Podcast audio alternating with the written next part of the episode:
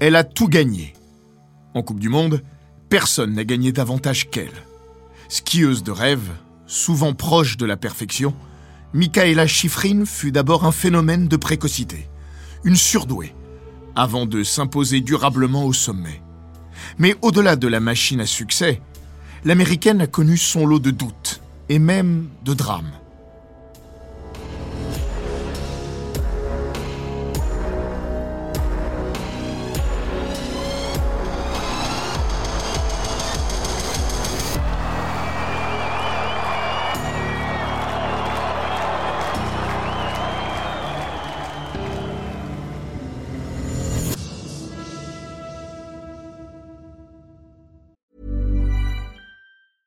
A lot can happen in three years, like a chatbot may be your new best friend. But what won't change? Needing health insurance. United Healthcare Tri Term Medical Plans, underwritten by Golden Rule Insurance Company, offer flexible, budget friendly coverage that lasts nearly three years in some states. Learn more at uh1.com. Bienvenue dans Les Grands Récits, le podcast d'Eurosport qui vous plonge dans la folle histoire du sport, entre pages de légendes, souvenirs enfouis et histoires méconnues. Dans l'épisode d'aujourd'hui, nous allons vous raconter l'histoire de Michaela Schifrin, la skieuse prodige adulée pour sa simplicité, sa générosité et son incroyable talent sportif.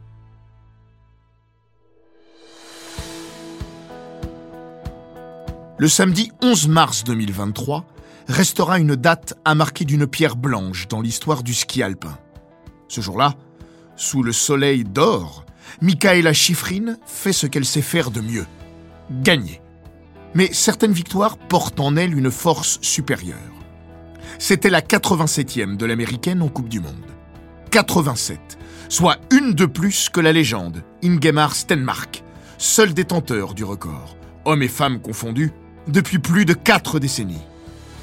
Trois jours avant ce succès historique, elle postait un message sur ses réseaux sociaux. Ça aurait été ton 69e. Bon anniversaire, papa. Elle ne manque jamais d'honorer la mémoire de son père, Jeff, si proche d'elle et dont le vide omniprésent remplit son quotidien depuis sa mort accidentelle, le 2 février 2020. Lors des derniers championnats du monde disputés au mois de février à Méribel, ceux de la rédemption après le fiasco des Jeux de Pékin, Chiffrine arborait à côté de sa médaille d'or lors de la cérémonie protocolaire du géant un petit pendentif où figuraient deux photos de Jeff. Les triomphes, les fêlures, les drames. Si Michaela Schifrin transcende sa discipline, c'est à la fois pour l'immense championne qu'elle est, mais aussi pour sa personnalité et son parcours de vie, celui de Madame Tout-le-Monde, avec ses doutes passagers, ses faiblesses et ses douleurs ineffaçables. Pour les livres d'or de la grande histoire du sport, elle restera avant tout une championne comme chaque sport en connaît une ou deux fois par demi-siècle. Pour le monstre de précocité qu'est Chiffrine, le record de Stenmark n'était qu'une question de temps. Elle n'avait que 17 ans quand, à Or déjà, elle avait ouvert son compteur de victoires lors d'un slalom, la discipline qui l'a révélée. Quelques mois plus tôt, à 16 printemps, la gamine du Colorado avait fait parler d'elle en montant sur la troisième marche du podium, Alliance, malgré son dossard 40. Florence Masnada nous confie je me souviens de son premier podium et de sa première victoire avec sa bouille de gamine. Pour notre consultante, l'émergence de Michaela Schifrin dessinait une forme de révolution. Il y a dix ans, beaucoup de filles skiaient encore sur l'arrière avec le bassin derrière. Elle, au contraire, amenait quelque chose de différent. Un ski très moderne. On voit beaucoup de filles skier comme ça aujourd'hui, mais elle, elle avait ça il y a dix ans, alors que c'était encore une adolescente. Ça se rapprochait déjà du ski masculin, même si elle n'avait évidemment pas la même puissance. Sa qualité de courbe m'impressionnait aussi. Il y avait quelque chose de différent, quelque chose en plus. Et puis cette technique. Chez elle, tout a toujours relevé de l'évidence. À 5 ans, elle participe à une sortie scolaire avec ses camarades de classe à Vegel 5, où elle est née en 1995. Sur la Bunny Hill, la piste réservée aux cours donnés aux enfants, elle est déjà dans son propre monde. Les mômes ont pour consigne de faire ce qu'ils peuvent. En bas, un moniteur les attend pour les répartir par groupe selon leur capacité. Ils descendent les uns après les autres, prudemment, en chasse-neige. Tous, sauf Michaela, laquelle descend plus vite et mieux que tout le monde, dessinant des courbes soyeuses. À son arrivée, l'instructeur est sidéré. Désolé, mais je n'ai pas de groupe pour toi. La neige est déjà son univers. Ses parents, Jeff et Eileen, sont tous deux d'anciens très bons skieurs. Michaela suit les traces de son frère aîné, Taylor, futur entraîneur de ski chargé de la détection des jeunes talents. Spatule au pied, chez les chiffrines, tout le monde est donc à son affaire. Mais la cadette affiche très vite des aptitudes naturelles, largement supérieures au reste de la famille, ou de n'importe quel autre être humain de son âge. Chip Knight n'a jamais oublié le jour où il a vu pour la première fois Michaela à l'œuvre. C'était au cours de l'hiver 2006-2007. Knight est un jeune retraité, l'ancien membre de l'équipe américaine de slalom, qui a participé trois fois aux Jeux olympiques à Nagano, Salt Lake City et Turin, amorce sa reconversion dans le métier d'entraîneur. Il raconte en 2004 dans Sports Illustrated Je l'ai regardé skier et c'était tout simplement incroyable. Elle faisait et maîtrisait des choses que j'avais encore besoin de travailler à la fin de ma carrière professionnelle. Elle a à peine 11 ans. Dans son club de ski, quand on demande aux enfants de dire au début d'un stage quel est leur rêve dans la vie, la jeune chiffrine répond Faire les Jeux Olympiques à 16 ans. Elle n'est pas la seule à répondre ce genre de choses, sauf que chez elle, c'est déjà une ambition, plus qu'une utopie. Elle ne fera pas les Jeux à 16 ans, pour la simple et bonne raison qu'il n'y a pas eu de JO l'année de ses 16 ans. Elle devra attendre d'en avoir 18. Mais à 17, elle sera déjà championne du monde de slalom. Son avance sur le reste du monde était telle dès l'adolescence qu'elle aurait sans doute pu intégrer la Coupe du Monde avant ses 15 ans mais les règles strictes de la FIS l'en ont empêché. À son arrivée sur le circuit, sa compréhension de la course fascine sa compatriote Sarah Schlepper. Proche de la fin de sa carrière, l'américaine, qui aurait pu être la mère de la débutante chiffrine, est marquée par une scène dans la cabane de départ du slalom de Spindlerhoofmlein, en République tchèque. Michaela, dont c'est la deuxième course en Coupe du Monde à 16 ans moins un jour, regarde le passage de toutes les concurrentes. Elle commente tout. Voilà ce qu'il faut faire à cet endroit, ici et ici. Non là, il ne faut pas passer comme ça. Schlepper, à ses côtés, n'en revient pas.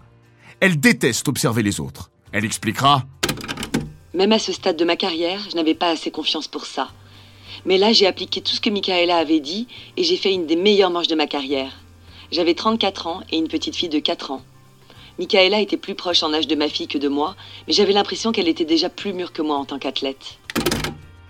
Plus d'une décennie après son entrée fracassante dans le monde du cirque blanc, Michaela, à la slave avec un K et non à l'américaine, en hommage à ses grands-parents paternels venus de Biélorussie, Michaela a écrit l'histoire de son sport dans des proportions inimaginables.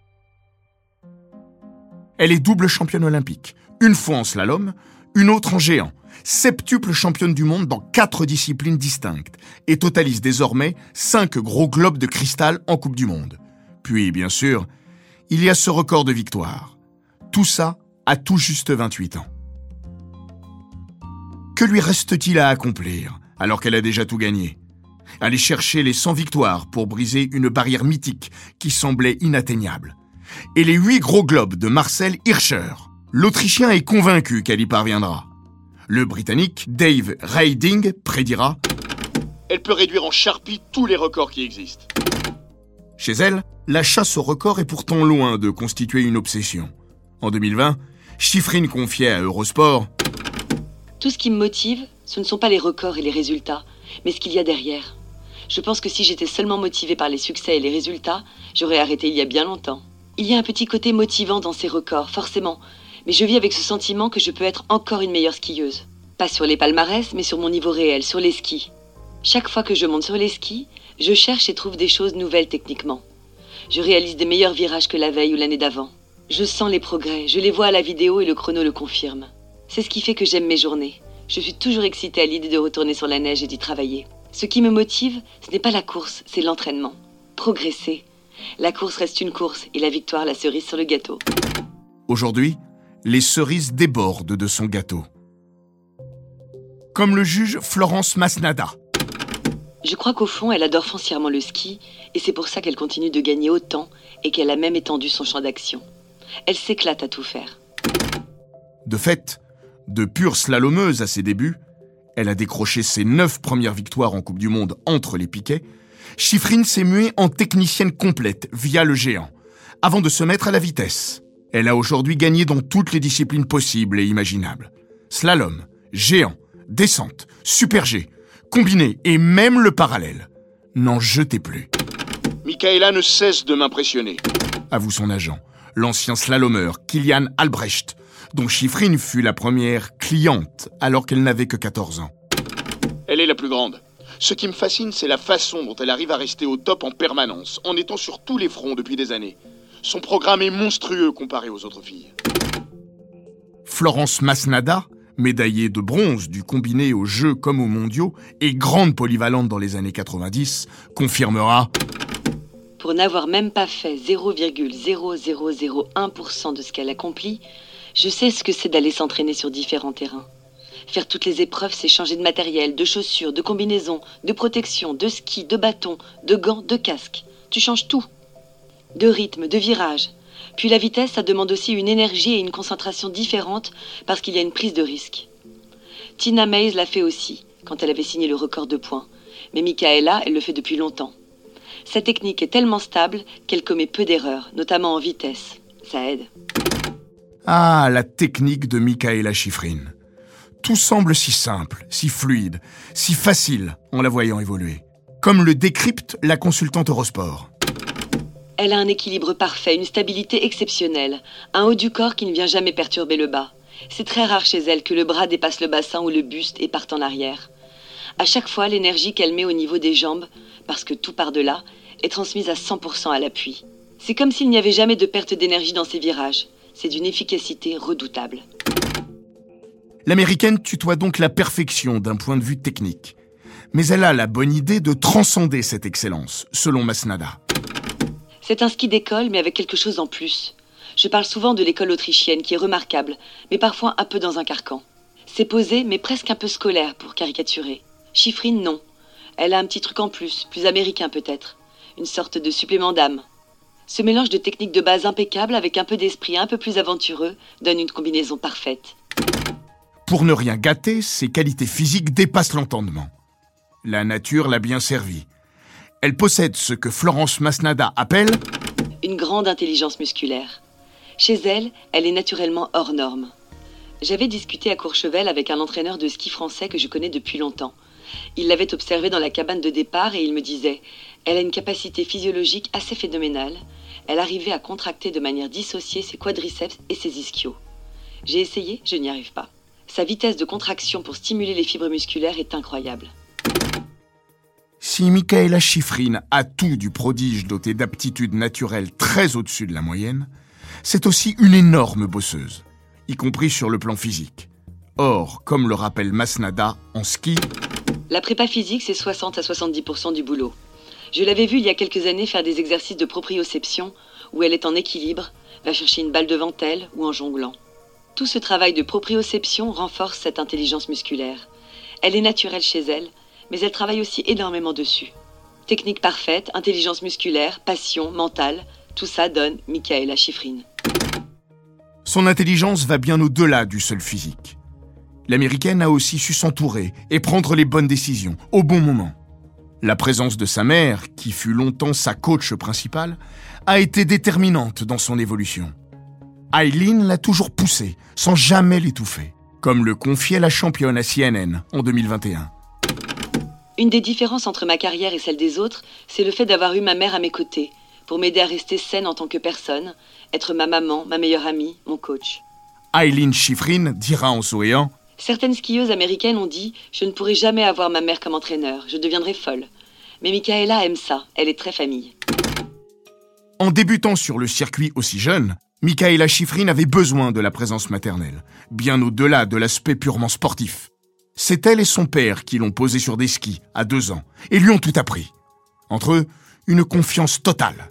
Surtout, elle ne voulait pas prendre le risque de changer, de perdre contact avec la réalité une fois le succès, l'argent et la gloire venus. Regan Dewhurst la connaît depuis qu'elle a 9 ans. En 2018, elle a rejoint son staff en tant que physiothérapeute. Elle confirme que Michaela est restée la même. Enfant, elle était souriante, gaffeuse et dansait tout le temps. Malgré tous ses succès, elle est toujours cette personne pétillante. Sa gentillesse et son humour font d'elle une athlète avec laquelle il est très facile de travailler. Comme le confiait Magana Rod, sa conseillère et responsable de ses relations publiques à olympics.com, Je travaille avec Michaela depuis 9 saisons maintenant, et je peux honnêtement dire que je n'ai jamais vu quelqu'un d'aussi bon dans son métier et en même temps d'aussi vrai, gentil et attentionné envers autant de personnes. C'est un équilibre presque impossible à trouver, et pourtant, comme pour la plupart des choses qu'elle fait, elle trouve un moyen d'y parvenir. même au-delà de son cercle, il est de fait difficile de trouver quelqu'un pour dire du mal de Michaela Schifrin. Elle doit bien avoir quelques défauts. Son frère, en plaisantant à moitié, la décrit boudeuse à ses heures. Mais sa simplicité ne s'est jamais démentie depuis ses débuts. Et l'arrogance lui est totalement étrangère. Schifrin est devenue une star, une icône, un modèle pour beaucoup. Mais elle-même se considère comme n'importe quelle girl next door. Être inaccessible, très peu pour elle. Comme elle le raconte à Eurosport, Ça me rappelle une discussion. Nous parlions d'un champion, je ne sais plus lequel. J'exprimais mon admiration à son égard et cette personne me disait qu'il connaissait cet athlète, que ses performances étaient évidemment admirables, mais que lorsqu'on connaissait l'homme, subitement, tout cela devenait moins héroïque. J'ai l'impression d'être cet athlète-là. Ce que je fais ne me semble pas héroïque. Cela peut sembler bizarre, mais c'est presque impossible pour moi de prendre du recul et de réaliser tout ce que j'ai accompli. Les éloges, les comparaisons flatteuses, je les prends, mais ça ne m'ajoute même pas de la pression. Tout ce que je peux dire, c'est merci. Si le monde me regarde ainsi, c'est génial. Je pense que c'est faux, mais merci. pour un peu, elle manquerait même de confiance en elle. Elle en a longtemps manqué en tout cas. Lors de ses premières victoires, tout lui paraissait trop beau, trop haut, trop tôt, au point d'avouer qu'il lui a fallu du temps pour se convaincre que chacun de ses succès ne relevait pas du coup de chance. Elle n'en est probablement plus là, mais ça n'en reste pas moins révélateur. Pourtant, au fil des ans, sans changer sa personnalité, elle a appris à assumer son statut pour devenir autre chose qu'une machine à gagner. Elle n'hésite plus à prendre position sur des sujets forts, comme l'égalité homme-femme, notamment sur le plan salarial, en usant de sa notoriété, de son envergure sportive et médiatique, et même d'une certaine manière, de son pouvoir. Elle n'a pas peur de s'exprimer. Quand en 2020, Forbes publie son classement des sportifs les mieux payés de la planète et qu'une seule femme, Serena Williams, apparaît à une modeste 62e place, Michaela sort de ses gonds. C'est vraiment ridicule. Comme le dit Charlie Guest, Je hais cette idée que les athlètes doivent se la fermer. Chiffrine a changé les règles. presque anonyme, la skieuse britannique, dont le meilleur résultat est une 29e place en Coupe du Monde, est l'anti-Chefrine. Mais elle apprécie ses prises de position. Quand quelqu'un comme elle transcende son sport, l'effet est puissant, profond. Des portes s'ouvrent soudainement. Elle a la possibilité de promouvoir son sport et montrer à chacun comment l'utiliser à son propre bénéfice. L'égalité des sexes ne s'atteindra pas du jour au lendemain. Et sans doute pas en fonction de ce que dit ou fait Chiffrine. Mais comme pour chacun d'entre nous, et un peu plus que les autres, elle a un rôle à jouer. Elle montre qu'on peut être influent sans forcément s'appeler Kardashian.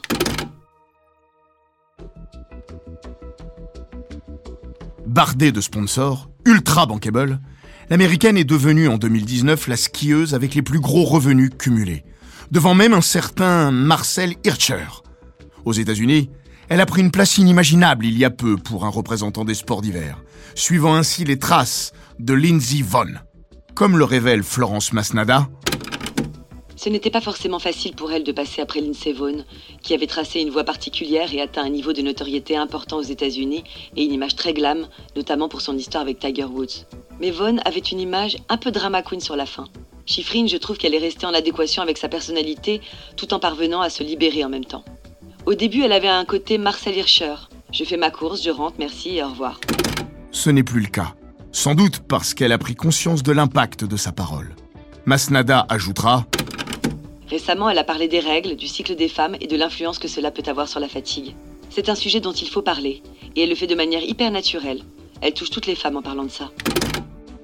D'une manière générale, elle s'est épanouie et ouverte, année après année, comme l'analyse la consultante Eurosport. Sur le circuit, elle parlait peu avec les autres. Je pense que sa mère avait aussi monté une barrière autour d'elle pour la protéger parce qu'elle était très jeune. Mais elle a fini par s'ouvrir.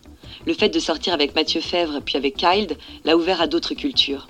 Sa réaction, quand Paula Molzan est avec elle sur le podium, à Semmering en décembre, elle balance ses gants, ses skis, lui saute dans les bras. Honnêtement, je ne suis pas sûre qu'elle aurait fait ça il y a 5 ou 6 ans. Je la trouve simple, nature, et touchante aussi face au drame de la vie. Le drame, surtout.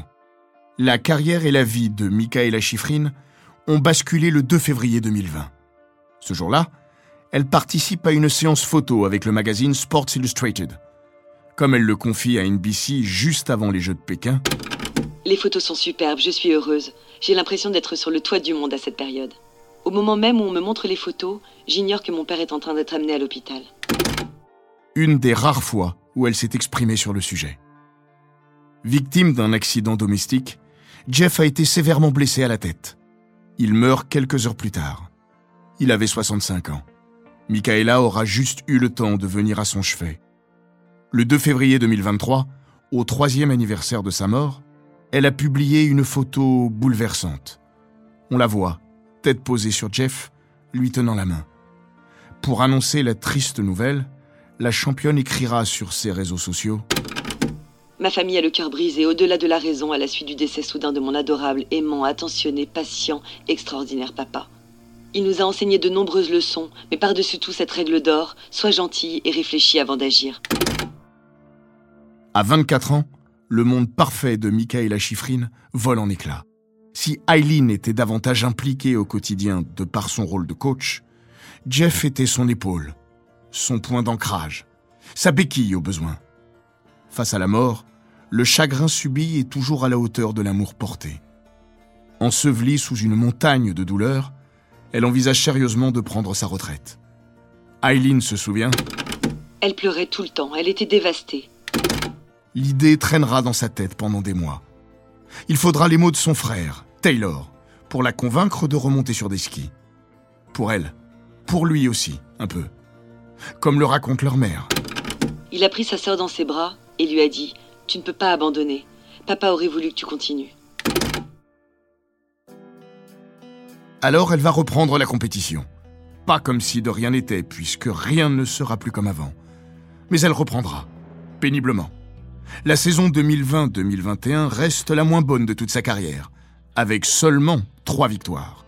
Son rapport à son sport est à ce point chahuté que pour la première fois depuis cinq saisons, elle fait même l'impasse sur les épreuves de vitesse.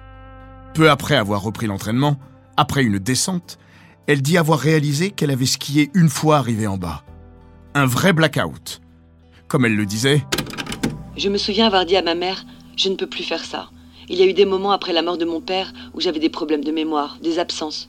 Je ne me souvenais même pas de mes courses. par sécurité, elle décide donc de se concentrer uniquement sur la partie technique du calendrier. À Pékin, lors des JO 2022, d'autres larmes vont couler. La star du Colorado vit une quinzaine apocalyptique, multipliant les fautes et les sorties de piste, loin de ses habitudes. Slalom Dehors. Géant Dehors. Combiné Dehors.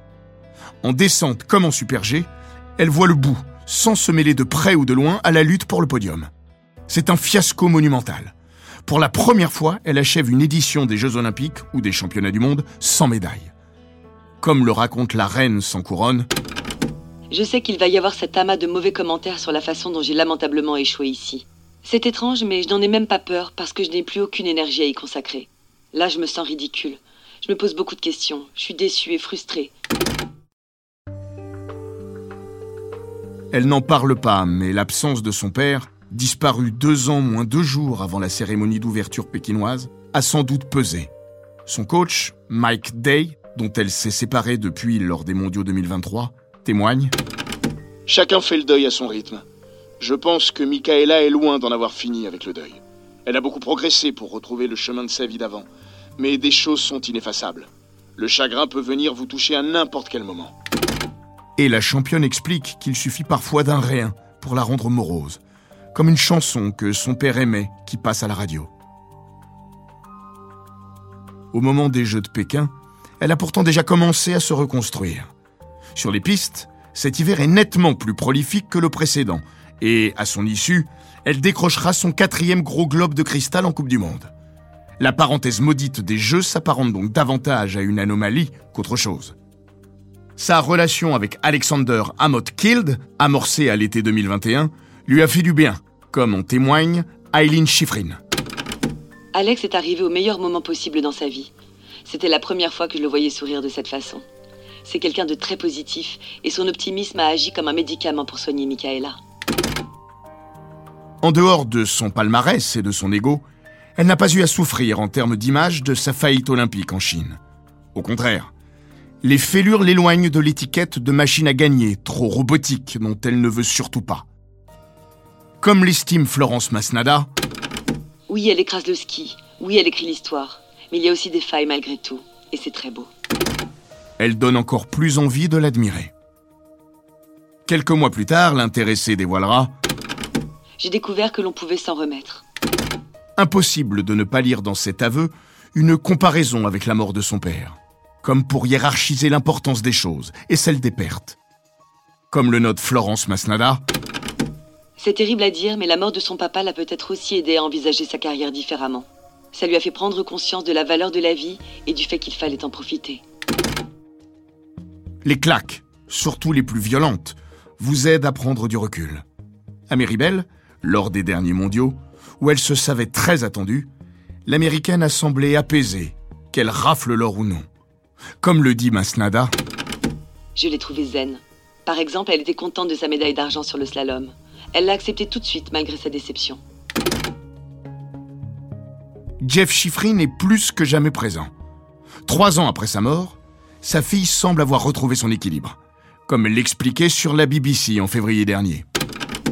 Les dernières années ont consisté en un processus pour revenir pleinement au ski après la mort de mon père. Je crois que c'est la première saison où mentalement je me sens capable d'endurer davantage de choses, peut-être même plus que je ne l'ai jamais été dans ma carrière. Je crois que je n'ai jamais été aussi forte mentalement. Avec la symbolique du record de Stenmark, devenu pour très longtemps le record de Schifrin, cet hiver est peut-être le premier du reste de sa carrière.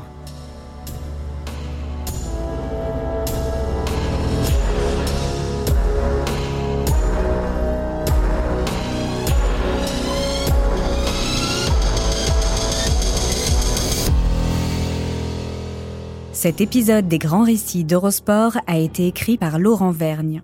Il est raconté par Florian Bayou et produit par Bababam. N'hésitez pas à vous abonner, commenter, partager et noter ce podcast sur Apple Podcast, Google Podcast, Castbox, Spotify, Deezer et toutes les plateformes audio.